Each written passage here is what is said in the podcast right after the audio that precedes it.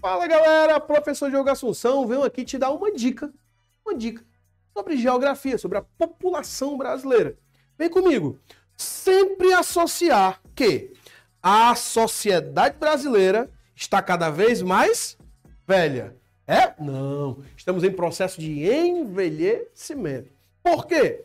A atual sociedade reproduz muito menos do que a galera que hoje é idosa ou que já partiram reproduziram um dia.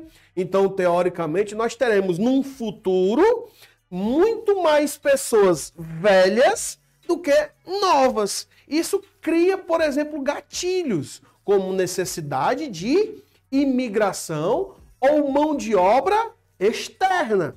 Beleza? E isso também encarece o quê? O custo de vida, assim como isso encarece a previdência social, que vai ter muito mais pessoas a receberem a sua aposentadoria do que em idade de produção e produzindo para gerir a economia.